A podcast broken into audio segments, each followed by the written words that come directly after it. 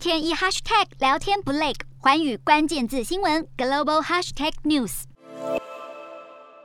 综合日韩两国媒体报道。拜登预计将在二十到二十二号之间访问南韩，与到时候已就任的南韩总统尹锡悦会面，随后前往日本，在二十三号会晤日本首相岸田文雄，并在二十四号参加美日印澳四方安全对话峰会，与澳洲、印度领导人会面，强化四方安全对话的伙伴关系。美国总统首次出访亚洲，第一站通常都选在日本，这是美国总统近二十九年来首次率先访问南韩，或许是考量到朝鲜。半岛安全问题的急迫性，拜登上任以来努力调整美国对亚洲的外交政策，对抗中国崛起的影响力。但受到新冠疫情影响，这趟亚洲行拖延到他上任十六个月才得以成行。白宫透过声明表示，拜登此行将促进对自由开放的印太地区以及美国与日韩联盟之间坚若磐石的承诺。